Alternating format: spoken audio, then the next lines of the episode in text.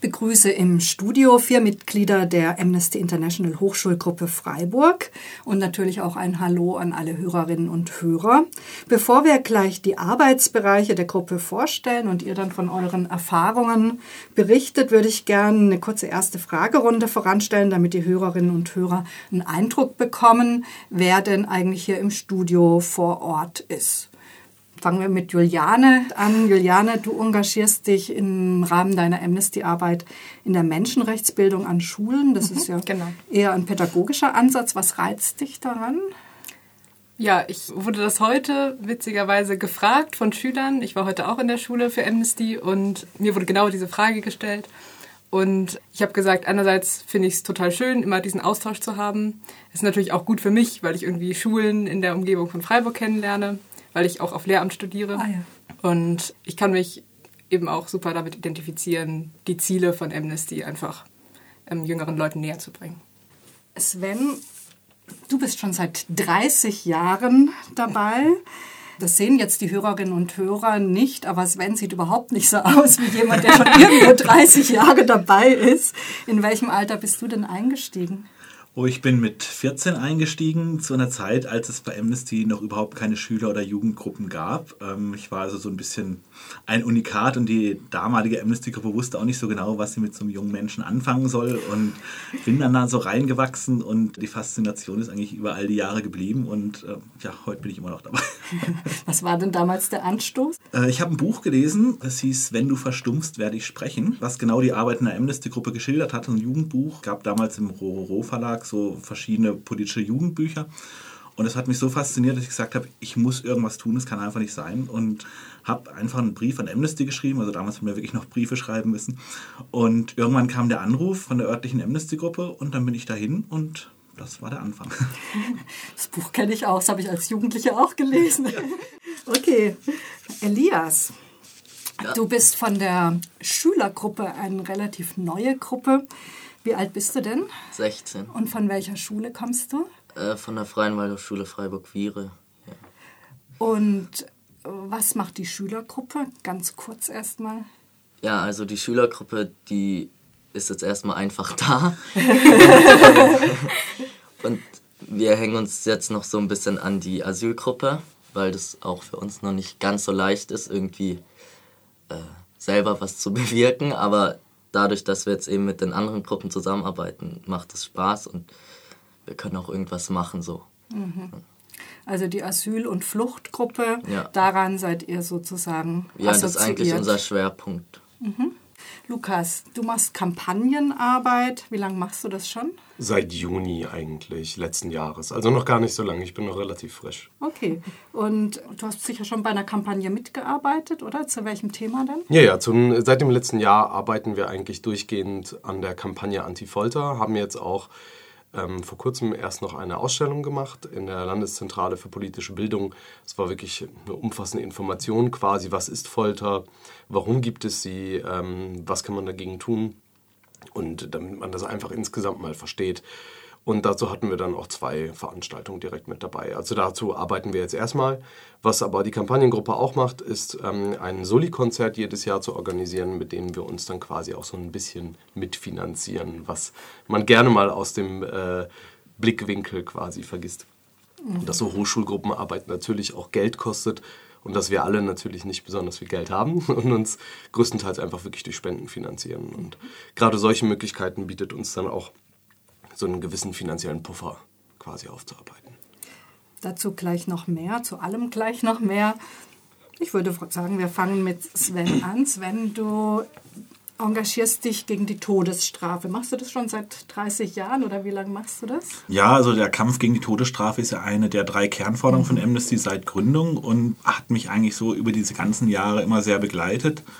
Und ähm, als ich vor vielen Jahren nach dem Studium hier in Freiburg in der Studentengruppe gelandet bin, also wirklich nach dem Studium, gab es verschiedene Untergruppen und Todesstrafe war so das Thema, was mich am meisten interessiert hat und was natürlich als Amnesty-Kernthema auch so schnell leider nicht äh, verschwinden wird. Und insofern ähm, ist es so ein bisschen mein Standardthema geworden. Und ähm, ja, wir mhm. haben da sehr viel Kontakte und ich habe sehr viel auch außerhalb von Amnesty zu dem Thema gemacht. Und deswegen ist es immer so mein mhm. Steckenpferd. Habt ihr ein Schwerpunktland? Ähm, ja, das ist Texas. Ähm, es ist so, dass jedes Land einem anderen Land zugeordnet ist, wo man zuarbeitet. Und ähm, Deutschland hat vor vielen, vielen Jahren eben die USA und da die verschiedenen Bundesstaaten aufgeteilt bekommen. Und hier in Freiburg arbeiten wir einfach seit bestimmt 20 Jahren zu Texas und ähm, ist natürlich auch ein Bundesstaat, wo sehr viel zu tun ist und ähm, insofern wird uns da die Arbeit nicht ausgehen. Mhm. Und wie kann man sich so eine Arbeit vorstellen? Also es ist ganz unterschiedlich. Wir haben große Veranstaltungen mit Todesstrafengegnern aus den USA, die wir hier eingeladen haben, die wir dann äh, in Podiumsdiskussionen gebracht haben, mit denen wir in Schulen gegangen sind, Pressegespräche organisiert haben, solche Dinge. Wir schreiben natürlich Petitionen. Es gibt jedes Jahr zu Weihnachten eine Aktion, wo jeder Insasse im Todestrakt eine Weihnachtskarte und ein kleines Geschenk bekommt, einfach als Zeichen, sie sind nicht vergessen, auch wenn sie sehr isoliert da sein müssen. Und ähm, es gibt natürlich verschiedene Antitodesstrafenkampagnen von Amnesty, die immer wieder laufen, wo wir uns dann auch mit einklinken zu allen möglichen Ländern, ob das Weißrussland ist, ob das der Iran ist. Das ist äh, rund um den Globus und insofern, selbst wenn in Texas gerade mal ruhiger ist, haben wir immer noch andere Länder, wo wir uns engagieren können. Und manchmal auch nur klassisch der Infostand auf der Kaiser-Josef-Straße am Samstag und ähm, Unterschriften sammeln, wenn eine aktuelle Hinrichtung ansteht, solche Dinge. Mhm. Weißt du, wie viele Menschen gerade in den Todestrakten von Texas sitzen? Also in Texas waren es zu Weihnachten 352. Es sind jetzt leider schon wieder zwei weniger. Ich glaube, es gibt auch Brieffreundschaften in den Todestrakt, ist das richtig? Mhm, das gibt es, also nicht nur in Texas, sondern in allen US-Bundesstaaten. Bei uns natürlich primär Texas. Das ist auch ein ganz wichtiges äh, Instrument, sage ich jetzt mal. Das ist jetzt nicht die klassische Amnesty-Arbeit. Aber als ich damals dazu kam, hatten irgendwie alle in der Gruppe einen Brieffreund im Todestrakt. Und ich fand das erstmal äh, total äh, schräg und faszinierend, wie man sich das so vorstellen soll. Mhm. Und habe mir da am Anfang ein bisschen schwer getan mit. Aber irgendwann war so der Punkt, wo ich gesagt habe, ja, ich kann nicht einfach nur Unterschriften sammeln, so ich muss auch irgendwie persönlichen Bezug dazu finden. Und ähm, habe dann eine Adresse bekommen, habe da hingeschrieben und äh, dann ist es im Prinzip wie eine echte Freundschaft. Das entwickelt sich, man schreibt den Brief hin, her, wobei die Briefe, die kommen, immer sehr, sehr lang sind. Also sechs, acht Seiten ist da vollkommen normal und man erfährt einfach alles und man tauscht sich wie mit einem Freund am Stammtisch genauso aus. Und auch von den Themen, ob Politik, Sport, äh, natürlich nicht über die aktuellen Kinofilme, weil die Möglichkeiten haben sie nicht. Aber ähm, es sind auch ganz unterschiedliche Menschen im Todestrakt und haben faszinierende Lebensgeschichten und äh, man lebt dann schon so ein Stück mit. Und man ist natürlich auch Auge und Ohr nach draußen. Ist auch schon mal jemand hingerichtet worden, mit dem du einen Briefkontakt hattest? Ja, mehrere inzwischen. Also drei Brieffreunde habe ich jetzt äh, verloren ähm, in der Zeit. Und äh, das ist natürlich auch, man muss sich da klar sein, wenn man das beginnt, es kann der Tag kommen, wo dieser Hinrichtungstermin angesetzt wird es ist dann nicht automatisch gleich das Datum, wo derjenige tatsächlich hinrichtet wird. Das zieht sich oft über viele Instanzen und Monate und Jahre hin. Aber ähm, man muss immer wissen, okay, irgendwann kommt dieser Tag und ähm, das ist auch, glaube ich, nicht ganz einfach. Also da muss man auch, sag ich mal, so eine Art entwickeln, mit umzugehen. Hm. Gibt es in dieser Arbeit auch Erfolge? Also jetzt nicht konkret bei den Brieffreundschaften, sondern überhaupt in der Antitodesstrafenarbeit? Ja klar, also es gibt ja äh, mittlerweile gerade in den USA viele Entscheidungen des obersten Bundesgerichtshofs. Äh, es wurde zum Beispiel abgeschafft die Hinrichtung von zur Tatzeit Minderjährigen, die Hinrichtung von äh, geistig Behinderten äh, all diese Dinge. Es gibt außerhalb der USA immer wieder Länder, die die Todesstrafe zwar noch im Gesetz stehen haben, aber nicht mehr anwenden, wo Amnesty natürlich darauf drängt, dies dann auch tatsächlich zu streichen. Ähm, wir fordern bei der Todesstrafe in jedem Fall die Umwandlung von der Todesstrafe in eine Haftstrafe. Und äh, wenn man das auch nur in einem Fall schafft, ist das schon auf jeden Fall mal ein Erfolg. Was hält dich bei der Stange? Äh, eigentlich die Verzweiflung. ich habe so, als ich 14 war, diese Vorstellung gehabt, ich muss jetzt was tun, ich muss die Welt retten, ähm, was natürlich für einen 14-Jährigen ein bisschen schwierig ist. Aber ähm, jeder Erfolg beflügelt einen wieder und ähm, es ist natürlich eine bunte Mischung. Es sind die Leute, mit denen man bei Amnesty zusammenarbeitet, das sind die Erfolge, die man hat. Und es ist so dieses Erkennen, äh, egal wie, wie groß oder klein die Welt ist, es gibt immer noch Länder, wo es lange nicht äh, so schön und so gut ist wie bei uns und ähm, wo man einfach auch von außen was bewirken kann und sich auch in irgendeiner Form engagieren sollte. Und ähm, natürlich kann nicht jeder gegen die Todesstrafe sich engagieren, wäre schön, aber ähm, es hat ja doch jeder irgendwie ein bestimmtes Themengebiet, das einem äh, mehr oder weniger zusagt. Und bei mir ist es jetzt halt aus der Geschichte raus, sage ich mal, die Todesstrafe. Und ähm, wenn man da mal so tief drin ist, dann fällt es einem auch schwer, sich da wieder rauszulösen. Du engagierst dich ja zusätzlich in der Queer Amnesty Gruppe, aber das verschieben wir jetzt mal auf nachher. Gehen weiter. Vielen Dank, Sven. Äh, weiter zu Juliane. Mhm. Juliane, die Menschenrechtsbildung an Schulen. Ihr geht konkret in Schulen, in Schulklassen. Genau. Also ähm, normalerweise läuft es das so, dass wir Briefe verschicken an alle Schulen in Freiburg und Umgebung. Und die Lehrer melden sich dann bei uns und ähm, manchmal schon mit konkreten Themenwünschen. Also momentan werden wir sehr viel angefragt zum Thema Flüchtlinge, weil es eben sehr aktuell ist. Und ja, das normale Modell ist eigentlich, dass wir für anderthalb Stunden für 90 Minuten kommen und dann meistens erstmal einen kurzen Vortragsteil haben und dann irgendwas Aktiveres, wo wir die Schüler einbinden können. Das kann eine Diskussion sein, das kann eine Gruppenarbeit sein. Am Ende gibt es immer noch Zeit für Fragen. Äh, die, meistens gibt es auch sehr viele Fragen irgendwie. Und ähm, manchmal sind es aber auch andere Formate. Also heute waren wir zum Beispiel vor einer Schulversammlung, das waren 230 Schüler. Hui, auch zum Thema Flüchtlinge? Es war eher allgemein gehalten, aber dann in der Diskussion danach ging es natürlich auch um das Thema, ja. Mhm. Bei euch an der Schule waren die auch, oder, ja. Elias? Das war dann auch der Grund, warum wir irgendwie uns überlegt haben, da mitzumachen. Mhm. Und was habt ihr da gemacht in dieser, waren die eine Schulstunde lang da, oder?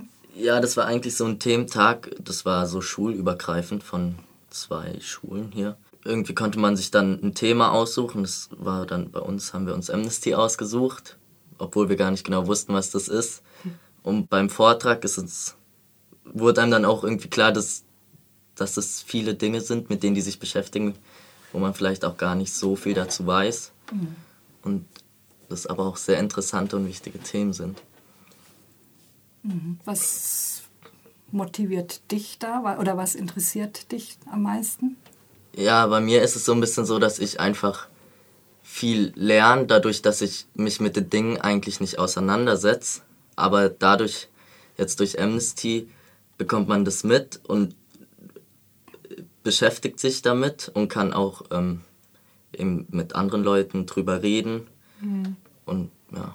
Ja, das finde ich auch immer. Ja. Also es ist jetzt nicht nur, dass ich äh, allen Leuten irgendwie nur was über Menschenrechte erzählen will. Ich lerne auch selber unglaublich viel dabei. Also man geht auch mit einem anderen Blick irgendwie ja. die Welt. Ne? Man, man sieht mehr Sachen, man ist irgendwie ein bisschen sensibler ähm, für manche Themen und ähm, ja, dann liest man irgendwas im Amnesty-Journal und denkt sich, okay, noch nie gehört. Ich wusste überhaupt nicht, dass es in dem Land gerade so schlimm ist oder mhm. so.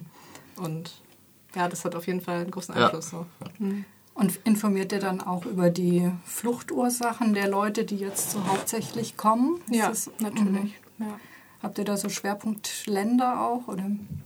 Ähm, ja, momentan, was wir auch am meisten gefragt werden, ist natürlich Syrien, weil ja jetzt auch sehr, sehr viele syrische Flüchtlinge jetzt hier in Deutschland sind. Dadurch, dass eben dieses, dieses Durchreiseverbot, also der Landweg, wurde ja für syrische Flüchtlinge geöffnet.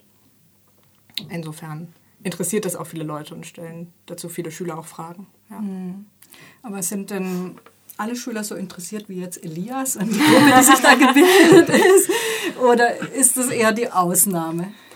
Ähm, also natürlich äh, kriegen wir nicht immer jeden mit unserem mhm. Vortrag, aber das ist klar.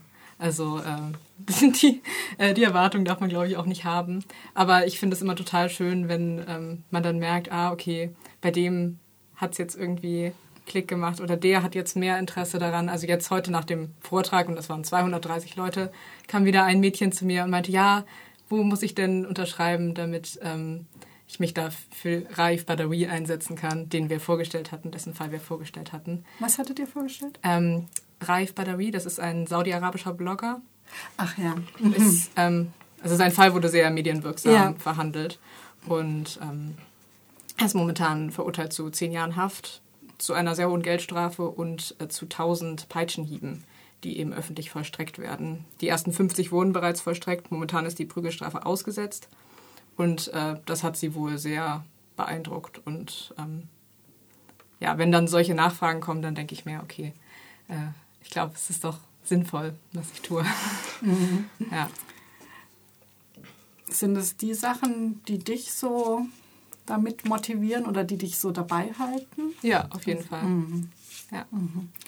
Ihr habt auch einen Briefmarathon mhm. organisiert Ende letzten Jahres, glaube ich. Kannst du, mein, für mich ist Brief irgendwie das, der Inbegriff von Amnesty International. Wahrscheinlich durch dieses Buch, was Sven gerade äh, angesprochen hat, was ich auch so mit zwölf oder so gelesen habe. Ja. Beschreib mal, was ist ein Briefmarathon? Genau, also Briefe schreiben wir eigentlich immer bei Amnesty, aber Briefmarathon ist dann irgendwie nochmal so ein bisschen konzentrierter. Also es sind immer zwei Wochen vor Weihnachten und ähm, es werden, ich glaube, dieses Jahr waren es zwölf Fälle ausgesucht, Fälle von Menschenrechtsverletzungen auf der ganzen Welt, die eben irgendwie besonders gravierend sind. Und ähm, das sind meistens Leute, die schon sehr lange in Haft sitzen oder ähm, bei denen die Todesstrafe als Urteil gilt. Und ja, dann werden innerhalb von zwei Wochen auf der ganzen Welt enorm viele Briefe geschrieben und an die Regierung geschickt. Also richtig auf Papier wird es noch ja. geschrieben. Mhm. Es ist, ähm, also man sieht auch immer am Freiburger Hauptbahnhof große ja. Plakate, mhm. sehr bunt, so ein bisschen cartoonmäßig aufgemacht. Das ist der Briefmarathon. Und wir haben jetzt auch damit angefangen, ähm, einfach mit den Briefen an Schulen zu gehen und ah, ja. ähm, auch Schüler unterschreiben zu lassen. Ja. Mhm, mhm. Und wer beteiligt sich sonst so an diesem Marathon? Also ihr jeder. sprecht ja da ganz viele an, ne? Ja, genau. Also jeder kann sich beteiligen. Wir haben auch meistens dann am Tag der Menschenrechte, kann man das auch immer gut einfach ja, integrieren irgendwie und ähm, Ansonsten jeder in seinem privaten Umfeld einfach. Ja, absolut. wir hatten relativ viel Infomaterial am Tag der Menschenrechte, auch gerade zu dem Briefmarathon. Da wir quasi zu fast jedem Fall hatten wir so ein DIN A4-Blatt, wir konnten das dann wunderbar auslegen und die Leute quasi auch darauf aufmerksam machen. Was ich sehr interessant fand, war einfach, dass es sehr niedrigschwellig war dieses Jahr, weil man auch einfach im Internet unterschreiben konnte. Das ging dann relativ mhm. schnell.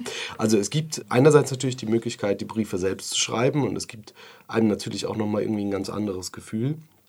Ich muss aber ganz ehrlich sagen, ich habe es dieses Jahr, nicht, letztes Jahr nicht mehr geschafft, äh, die Briefe selbst zu schreiben. Und dann konnte man sich einfach im Internet, auf einer zentralen Internetseite, einfach die ganzen Fälle durchlesen und dann auswählen, zu welchem man sich jetzt engagieren wollte, wo man unterschreiben möchte.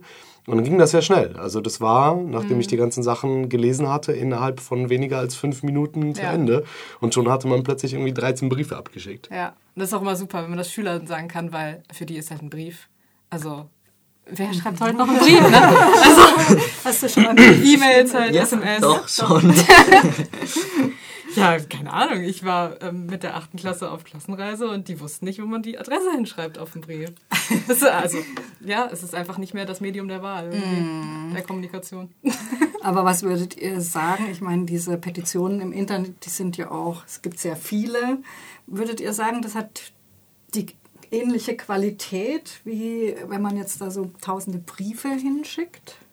Also im Endeffekt geht es ja darum, was für eine Auswirkung die Briefe insgesamt haben. Und dort müssen wir eigentlich sagen, dass nicht unbedingt der einzelne Brief so viel birgt, ganz besonders in diktatorischen Staaten oder so weiter, sondern da macht es wirklich die Masse. Und äh, wir schicken das meistens etwa an ähm, das politische Oberhaupt des Staates oder aber an die Botschaft, da nämlich äh, der Botschafter oder die Botschafterin des Landes grundsätzlich international verpflichtet ist, jeden Brief, den sie bekommen, zu öffnen und zu lesen. Und je mehr Briefe man dort hat, desto größer ist dann insgesamt auch die Aufmerksamkeit. Und ja, davon, wo, wo wir eigentlich Macht oder, oder in irgendeiner Weise Wirkung äh, generieren können, ist eigentlich die Masse. Und ganz klar die öffentliche Wirksamkeit quasi. Also gerade bei Raif Badawi war es jetzt auch so, je mehr Leute sich dafür engagiert waren, je mehr es in den Medien waren, umso mehr stand auch Saudi-Arabien international unter Druck. Und äh, gerade bei den diktatorischen Regimes, die wirtschaftlich doch sehr abhängig sind von außen, was ja eigentlich fast jedes Land ist, da wirkt sowas ganz besonders. Und da ist leider, muss man das so ein bisschen sagen, die innere Qualität des Inhalts des Briefes, glaube ich, gar nicht so wichtig. Kann natürlich sein, es kommt natürlich ganz auf den Botschafter an und so weiter, aber äh, die Masse macht. Mhm. Und äh, dementsprechend muss man einfach sagen, jede einzelne Unterschrift, egal ob man sich hinsetzt und selbst einen Brief schreibt oder einfach über uns quasi seine, seine Unterschrift auf einer Petition äh, gibt, ob das handschriftlich ist oder im Internet, ist eigentlich egal. Desto mehr versenden wir und äh, jede Stimme zählt da, absolut. Ja, und es wurden auch ähm, immer wieder auch vor allem durch den Briefmatoren große Erfolge erzielt. Also im letzten Jahr zum Beispiel hatten wir einen der Fälle, ein junger Nigerianer, der mit 17 eben ähm, verhaftet wurde, weil er angeblich Handys gestohlen haben soll. Und ähm, er wurde dann unter Folter zu einem Geständnis gezwungen, dass er diese Tat begangen hat und dann zu Tode verurteilt. Und diese Strafe sollte dann jetzt letztendlich auch vollstreckt werden. Und durch den Briefmarathon wurde er jetzt freigelassen. Also, das sind dann, wenn man dann so eine Nachricht per E-Mail bekommt, also ich finde das dann immer. Das ist großartig, das ist oder? Total schön. Mhm, das ja. kann ich mir gut vorstellen. Ja. Man schickt ja doch irgendwie diese Briefe auch so ein bisschen ins Nirvana. Ja, man weiß nicht, was damit passiert. So, das, mh, toll. Ich meine, es ist auch so ein Anführungszeichen Manko der Amnesty-Arbeit, dass man natürlich jetzt nicht, wie wenn ich jetzt äh, mich im Naturschutz engagiere und sage, ich möchte jetzt ein Stück Fl Flussufer reinigen, dann komme ich dahin, da liegt ja. der Müll, anschließend der Müll weg, ich sehe, da ist was passiert. Mhm. Das habe ich natürlich bei sowas nicht. Da muss ich wirklich wissen, okay, ich arbeite in der Regel sehr langfristig und selbst wenn ich einen Erfolg habe, kann ich mir nie ganz sicher sein, ist derjenige jetzt freigelassen worden, weil ich es jetzt geschafft habe, 500.000 oder wie viele Leute auch immer zu mobilisieren oder weil einfach dort es eine Amnestie gab und er da drunter gefallen ist. Letztendlich zählt für mich, derjenige ist frei und das ist schon mal ein schönes Gefühl. Und ähm, es ist ja schon so, dass Amnesty auch ein gewisses Gewicht hat. Und wenn Amnesty was sagt, wird es ja auch in der Öffentlichkeit wahrgenommen. Und das ist natürlich auch so ein Pfund, mit dem wir wuchern können und je mehr Leute sagen, okay, Amnesty ist eine gute Marke, da kann ich mich äh, problemlos beteiligen, äh, umso besser. Und das gibt es ganz oft am Infostand, dass die Leute kommen, gucken, sehen, ah, Amnesty, da kann ich bedenkenlos unterschreiben, mhm. ähm, während natürlich äh, die Leute, die das nicht kennen, sehr viel kritischer sind und sich erstmal informieren, fragen, was ist denn das, kriege ich jetzt einen Kühlschrank oder kann ich da jetzt unterschreiben? ähm, ne? Das ist äh, von Typ zu Typ natürlich sehr verschieden. Ich meine, wir hier in Freiburg als Universitätsstadt haben es vielleicht etwas einfacher. So die klassische Amnesty-Gruppe auf dem Dorf tut sich da vielleicht manchmal etwas schwieriger, die Leute ähm, so zu sich und für die Arbeit zu gewinnen. Mhm. Und das ist ein Balanceakt, den man machen muss. Da würde ich gern kurz einhaken, weil das ist doch dann auch eine große Verantwortung, oder? Weil ich denke eben auch, du sagst Amnesty, das ist ein Name, wenn in den Nachrichten kommt, Amnesty hat gesagt, im iranischen Todestrakt sitzen so und so viele Jugendliche. Ja. Dann gehe ich mal davon aus, diese Zahl stimmt genau und äh, das ist ein Problem. Das heißt doch aber für euch auch, dass ihr irgendwie auch gucken müsst, was ihr im Namen vom Amnesty so sagt, oder? Ja, schon. Also ähm, man kann nicht alles wissen, auf jeden Fall. Es ist bei uns häufig so, dass wir uns auch erst kurz bevor wir in die Schule gehen, in ein Thema einarbeiten müssen. Und dann sind wir ganz gut aufgestellt. Aber wenn es was sehr Spezielles ist, dann kann man auch einfach nicht alle Fakten zu dem Thema wissen. Und wir ja, wir bemühen uns natürlich, Amnesty gut zu vertreten, wenn wir ähm, an Schulen gehen und so. Aber manchmal weiß man dann einfach die offizielle Position nicht, wenn man in dem Moment gefragt wird. Und dann kann man das ja auch einfach so sagen und eventuell dann nochmal nachlesen und dann ist man beim, Best beim nächsten Mal besser informiert. So. Aber also ich empfinde es häufig als Hilfe. Wir hatten jetzt vor, ich weiß nicht, zwei, drei Wochen, waren wir hier in Freiburg am Angell und da war es ja noch sehr aktuell mit den Ereignissen der Silvesternacht in Deutschland. Und da hatte ein Tag, bevor wir an die Schule gegangen sind, gab es eine offizielle Stellungnahme von Amnesty. Und ich war mhm. total dankbar, dass ich das dann an der Hand hatte. So. Mhm. Es hat sich jetzt nicht besonders unterschieden von meiner Auffassung, aber ich war trotzdem noch mal froh, diese Bestätigung zu haben. Wenn sich das jetzt total unterschieden hätte von deiner Auffassung, ja. was hättest du dann gemacht? Ich hätte ist trotzdem so gekennzeichnet als das ist die offizielle Position ja. von Amnesty und das ist meine Position. Mhm. Ja. Wie ist das bei den Kampagnen, Lukas? Das ganze Kampagnenmaterial, kommt das von Amnesty quasi, liegt es vor? Ja, ja das, wir haben ein großes Intranet quasi, in das man sich einloggen kann, sobald man Mitglied bei Amnesty ist. Und da sind dann quasi, hat man auf alle Materialien, die zur Verfügung stehen, dann wirklich auch Zugriff.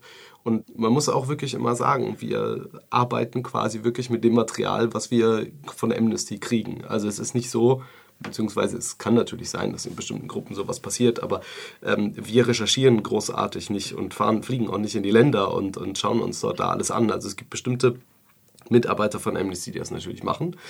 Die äh, sind dann, glaube ich, aber ja, so in, in einem anderen Bereich einfach. Also es gibt auch ein paar hauptamtliche Mitarbeiter jeweils in den, in den eigenen Ländern, ähm, in den Hauptzentralen. Hier haben wir sie in Berlin, die dann quasi diese wichtigsten Informationen zusammensammeln und auch die schwierige Aufgabe der Überprüfung der einzelnen Daten, Fakten und so weiter übernehmen. Also wir müssen uns quasi darauf verlassen, mhm. äh, aber meistens stimmt es ja auch. Also dementsprechend kann man dem dann ganz gut ähm, folgen. Aber wir sammeln uns, wir nehmen uns quasi diese Informationen und arbeiten dann damit.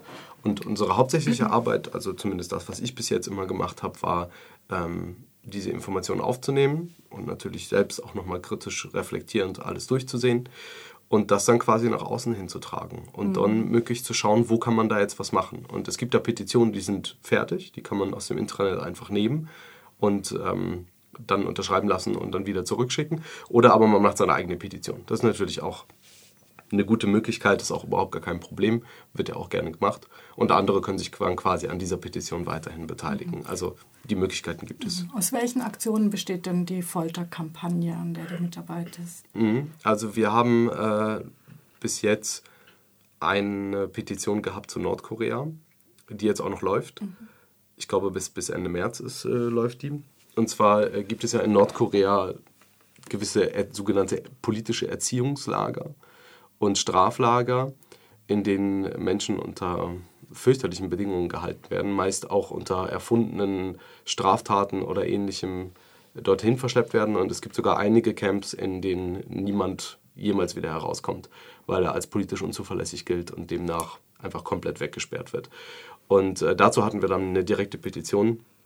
Die ist jetzt auch noch an Kim Jong-un direkt gerichtet, indem wir einfach fordern, dass diese Straflager eingestellt werden in solchen Fällen, wo man mehr oder weniger auch einfach weiß, dass es mehr oder weniger ja, unwahrscheinlich ist, dass dort irgendetwas passiert, äh, muss man dann auch anders an die Sachen rangehen. Also gerade bei Nordkorea ist die Sache auch sehr drastisch und ich fühle mich ganz persönlich einfach besser, wenn ich irgendetwas dagegen mache und mich offiziell dagegen positioniere. Mhm und auch einfach in die Öffentlichkeit trage, dass dieser Zustand weiterhin in Nordkorea so ist, wie er ist, als äh, dass man resigniert und einfach gar nichts dazu macht. Mhm. Und äh, das ist bei einigen Ländern so, aber längst nicht bei allen.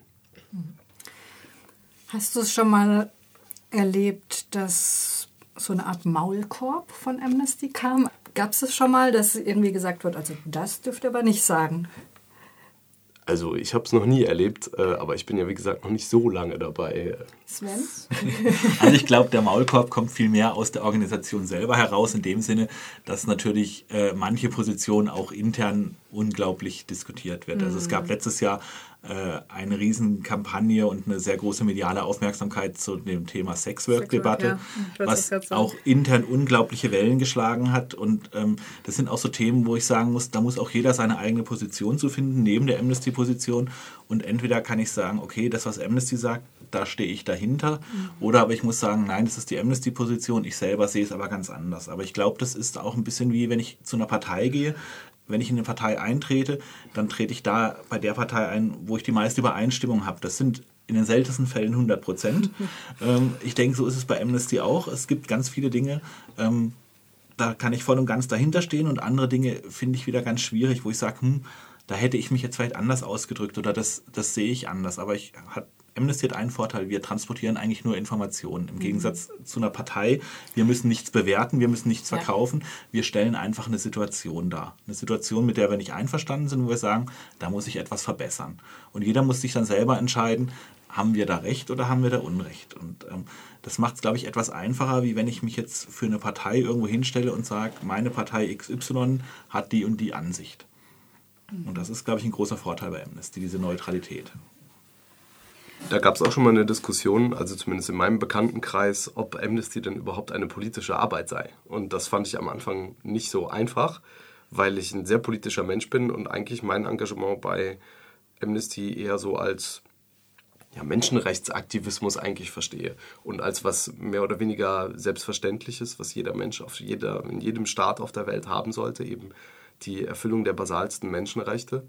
Das sehe ich eigentlich nicht zwingend als politische Arbeit an. Aber da kommt es ganz klar auf die individuelle Definition an, die jeder einfach von Politik hat. Und nach wie vor sind wir aber eine sogenannte hochschulpolitische Gruppe.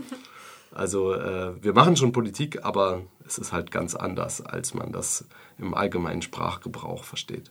Ja, und andererseits ist ja Amnesty eine NGO, das heißt eine Non-Governmental Organization. Und ich finde auch, es finde ich so schön, dass ähm, diese Glaubwürdigkeit halt dadurch entsteht, dass wir unabhängig sind und dass wir unparteilich sind. Und dadurch komme ich auch persönlich näher an diese 100 Prozent, als es bei irgendeiner Partei der Fall wäre. Ja. Mhm.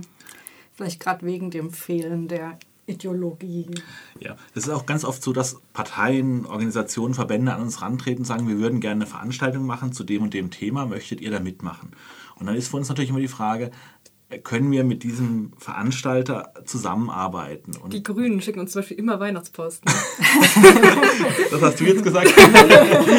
Ähm, es, wir kriegen auch ganz viele andere Weihnachtspost. Ja, ja. Auf jeden Fall, auf jeden Fall. Aber es ist natürlich immer so, je breiter, je breiter so eine Veranstaltung getragen wird, umso einfacher fällt es uns zu sagen, okay, wir als Amnesty können da als Mitveranstalter auftreten. Das ist, wenn zehn Parteien, Vereinigungen zu einer Demonstration aufrufen, zu einem Zweck, den wir gut finden, dann können wir uns als Amnesty-Gruppe natürlich überlegen, wir Amnesty Freiburg möchten daran teilnehmen, rufen dazu auf. Wenn das nur eine Partei oder eine Vereinigung ist, kann das natürlich schwierig sein und ist dann auch immer so eine Abwägungssache. Mhm.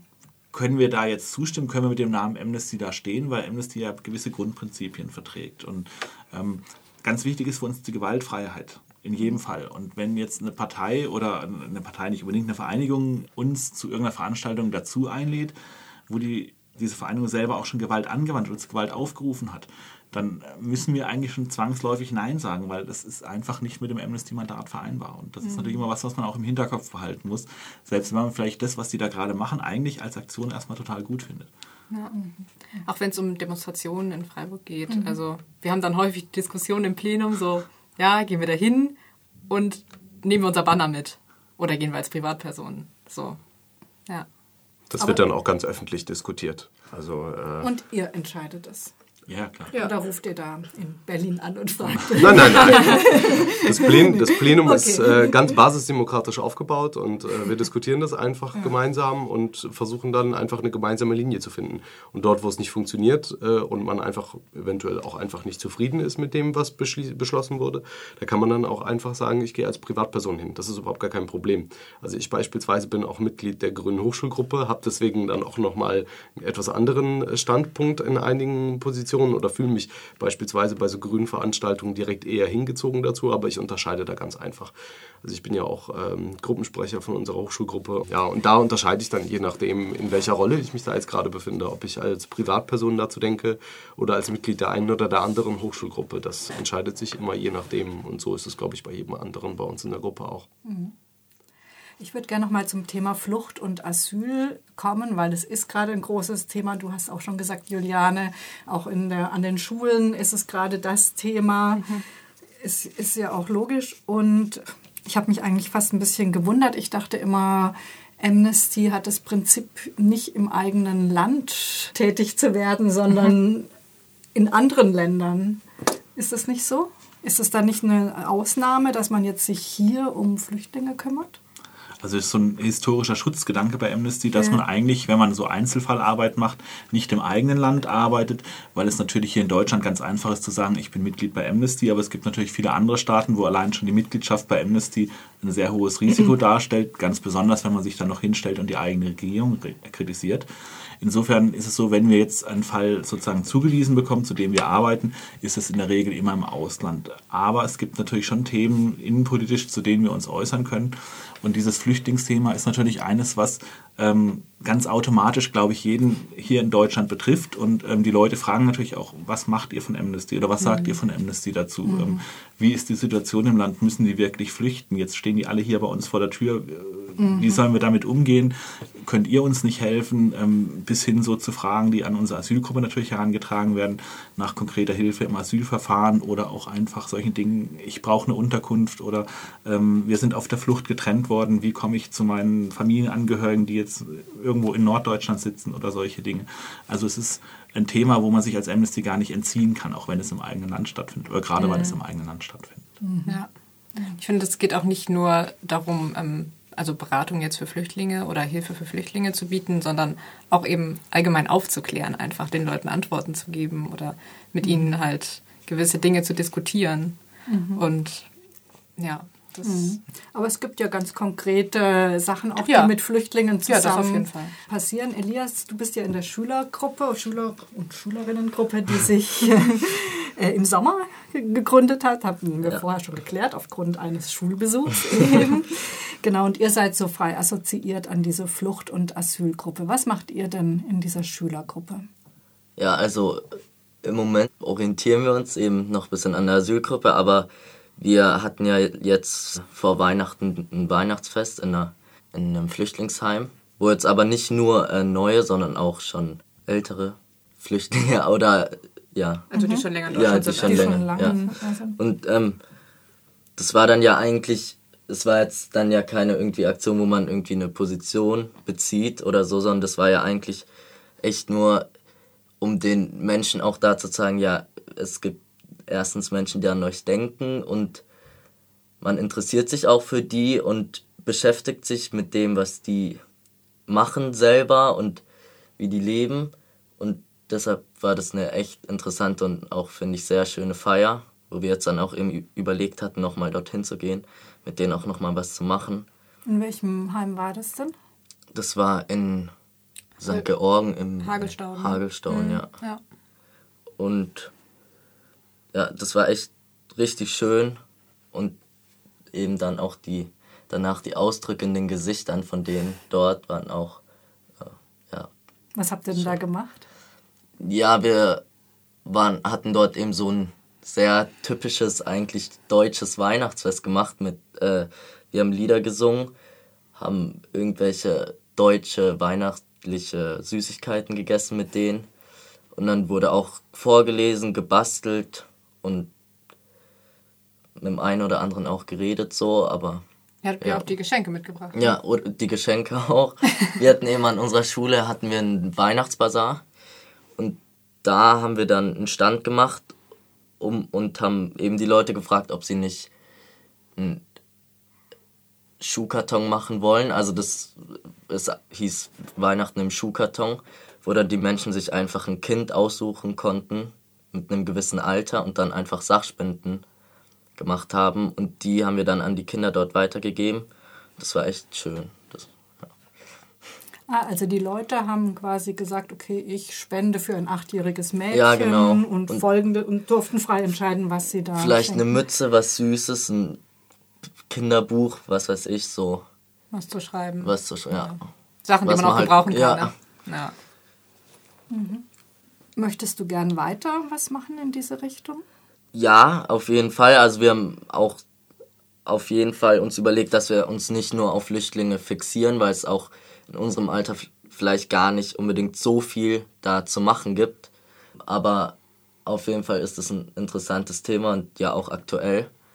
Deshalb haben wir uns damit ja auch viel beschäftigt. Aber wir sind auch in anderen Gruppen hängen wir uns auch ein bisschen an, so.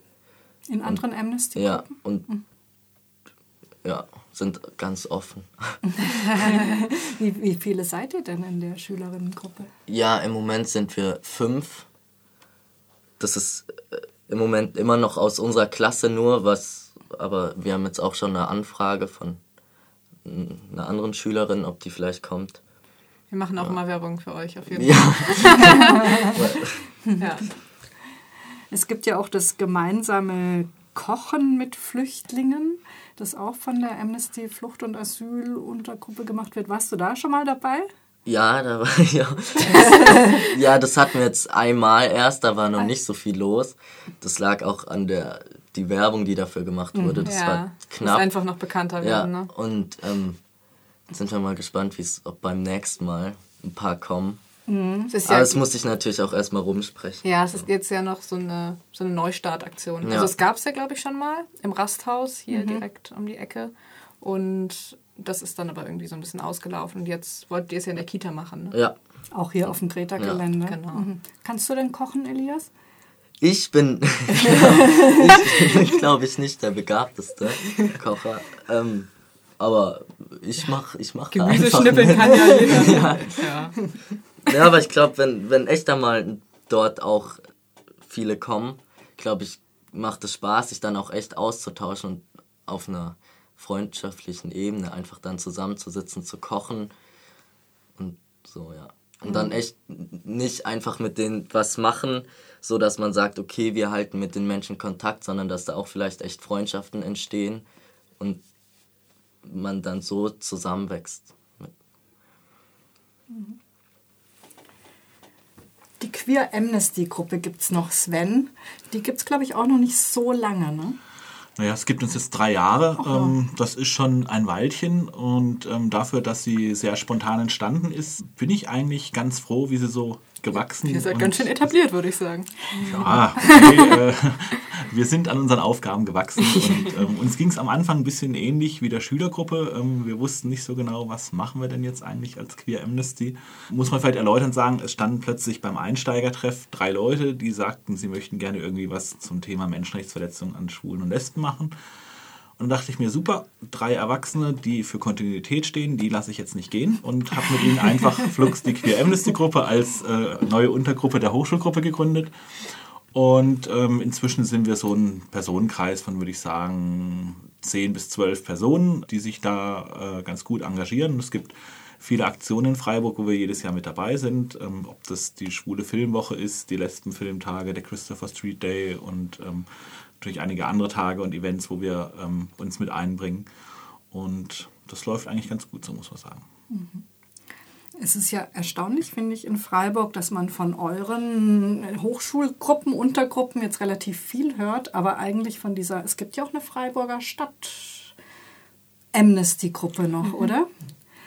Wie kommt es denn? Seid ihr aktiver oder? Ja, die gibt es auch einfach noch nicht so lange. Ne? Es ist so, dass es gab früher schon Stadtgruppen in Freiburg, die haben sich irgendwann einfach aufgelöst, weil natürlich auch die Bereitschaft, sich irgendwie im Verein äh, zu engagieren, glaube ich, insgesamt etwas zurückgegangen ist. Es ist dann die Hochschulgruppe übrig geblieben, deswegen bin ich ja damals auch nach dem Studium in die Hochschulgruppe gekommen.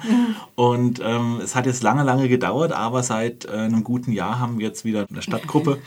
Und ähm, sind ganz froh, dass es die gibt. Und die wächst auch wie eine kleine Pflanze sehr langsam und vorsichtig. und äh, es sind jetzt auch so sechs, sieben Leute, die sich da treffen und die ersten Aktionen gemacht haben. Aber wenn man halt nur so wenig Leute ist, ist es natürlich auch mal schwierig, irgendwie was Großes auf die Beine zu Aber stellen. die und haben zum. Beispiel auch äh, beim Briefmarathon mitgemacht und ähm, sind in Rathäuser in Freiburg und Umgebung gegangen und haben da Unterschriften gesammelt. Ja. Wie viele sind das denn? Ja, das sind sechs, sieben Leute, die sich da treffen und ähm, treffen sich auch immer einmal im Monat bei uns im Amnesty-Büro. Ist natürlich beim so, wir machen ja diesen Einsteigertreff immer einmal im Monat, wo jeder kommen kann, sich über die Arbeit informieren und meistens natürlich äh, Leute, die studieren oder ähm, zumindest so, sag ich mal, im jüngeren Alter sind. Und dann gibt es immer wieder Leute, die so eher in meine Alterskategorie reinfallen und sagen, hm, ich würde ja gerne was für Amnesty tun, aber diese Studenten, die sind alle so jung. Und dann kann man sagen, super, kein Problem, wir haben eine Stadtgruppe, da seid ihr bestens aufgehoben. Das sind dann einige Ex-Studenten, das sind dann ganz normale ganz normale Anführungszeichen Berufstätige und da kann jeder genauso mitmachen. Ähm, Ist ja oft auch eine Frage, wann trifft sich die Gruppe, passt das bei mir zeitlich mit hinein? Das ist natürlich auch der Vorteil bei sechs Untergruppen. Ähm, Es ist eigentlich fast jeden Abend die Möglichkeit, was für Amnesty zu tun. Man muss halt gucken, wo es passt. Aber wenn jetzt jemand trotzdem, obwohl sie nicht mehr studiert und womöglich auch schon älteren Alters ist, trotzdem lieber bei euch mitmachen wollte als in der Stadtgruppe? Ist gar kein Problem. Also unsere älteste Mitstreiterin ist jetzt gerade 73 geworden. Also wir haben wirklich das ganze Spektrum drin und es spielt nachher, wenn man zusammensitzt, auch keine Rolle, ob man nun 13, 23 oder 73 ist. Letztendlich haben wir alle ein gemeinsames Ziel und es verbindet ja auch, sag ich mal, über die Generationen hinweg gemeinsame Erfolge zu feiern. Und das ist eigentlich eine sehr schöne Sache an Amnesty. Sind eigentlich in dieser Gesamthochschulgruppe auch Menschen aus anderen Ländern? Engagiert oder sind es hauptsächlich? Nee, nee, doch. Wir, haben, wir, haben, wir haben Fluktuationen von, von einigen Studierenden, die auch von außerhalb herkommen und dann mit uns arbeiten. Aus welchen Ländern jetzt die genau stammen, weiß ich jetzt nicht. Wir haben sicher auch Leute mit ähm, Migrationshintergrund, wie man das so schön sagt. Das spielt aber überhaupt gar keine Rolle. Also wir reden da auch kaum, ehrlich gesagt, drüber. Also wenn man es irgendwann überhaupt merkt, dann eventuell über so einen leichten Akzent im Deutschen, den man dann hört oder sowas ähnliches. Ja, oder aber wenn die Leute halt von sich aus berichten. Ja. Also wir hatten zum Beispiel ähm, jemanden in der Menschenrechtsbildungsgruppe, die kam aus Mexiko mhm. und ähm, konnte uns dann ganz viel über die momentane Situation in Mexiko erzählen. Mhm. Auch Dinge, von denen ich vorher nie gehört habe. Aber dadurch, dass sie eben auch noch diesen persönlichen Bezug zu dem Land hatte, war es dann auch wieder was ganz anderes. Ja. Mhm. Mhm. Ich glaube, einmal im Monat gibt es ja ein Plenum ne, für alle, die sich da engagieren in der Hochschulgruppe. Wie viele kommen da immer so? Das ist sehr unterschiedlich. Also manchmal sind viele da, manchmal sind eher wenige da. Mehr als zehn sind wir, glaube ich, immer. Aber wir zählen ehrlich gesagt auch gar nicht. Also wir hoffen immer, dass aus jeder Gruppe mindestens eine Person da ist. Eingeladen sind grundsätzlich immer alle. Äh, auch wenn wir alle im Büro versuchen würden, Platz äh, irgendwie zu bekommen, wäre das, glaube ich, auch schon ein bisschen problematisch. Aber hinkriegen würden wir es auf jeden Fall irgendwie. Aber wir versuchen einfach immer, dass aus jeder Gruppe jemand da ist, damit man einfach insgesamt über jede Gruppe so ein bisschen Bescheid weiß. Dafür ist ja auch eigentlich das Plenum da, dass man einmal im Monat quasi so einen Überblick hat.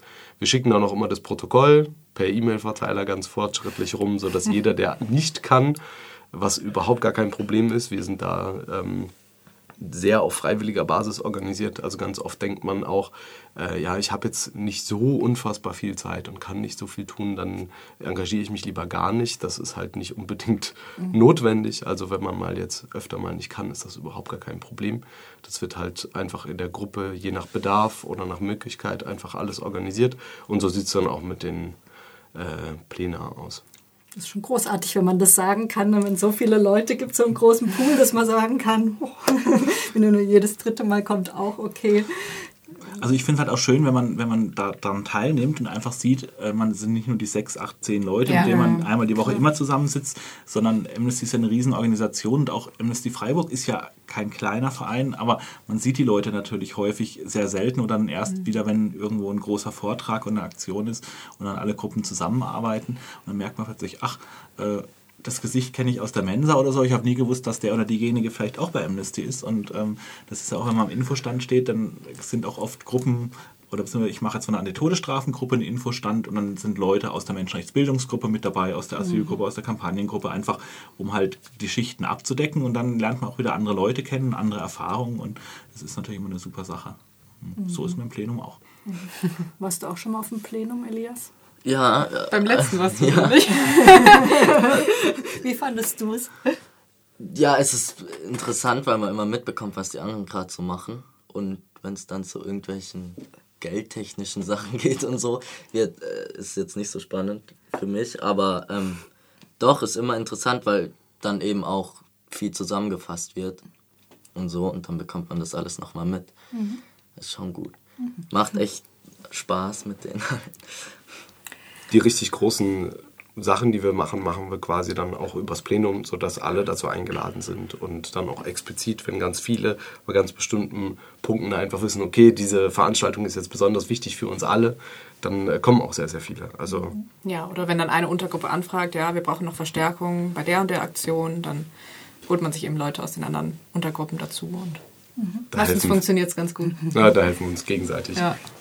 Wenn jetzt eine Hörerin oder ein Hörer denkt, boah, ich könnte mir vorstellen, vielleicht bei einer eurer Untergruppen mitzumachen. Man muss sagen, es gibt auch noch eine Frauenrechtsgruppe, die haben wir jetzt nicht erwähnt, weil niemand da war. Wie kann man denn bei euch einsteigen? Wie kann man Kontakt zu euch aufnehmen? Also am besten ist es einfach bei den jeweiligen Einsteigertreffen oder zum Plenum einfach vorbeizukommen. Wann ist denn das Einsteigertreffen? Das Einsteigertreffen ist immer am ersten Dienstag im Monat um 19 Uhr Äh, die Pläne sind jeden zweiten Dienstag jeweils um 20 Uhr, aber eventuell denken wir jetzt nochmal darüber nach, das wird morgen besprochen, ob wir das nicht ein bisschen ändern, aber man kann einfach auf unserer Internetseite nachgucken, da steht das dann auch nochmal. In der Basler Straße 20 ist das? Genau. Wir haben da unser Büro und äh, um 19 Uhr ist es definitiv offen. Das Licht brennt. Jetzt ist ja noch immer dunkel, dann kann man immer sehen, wenn jemand da ist. Genau, dann ist es immer am ersten Dienstag im Monat immer offen. Genau.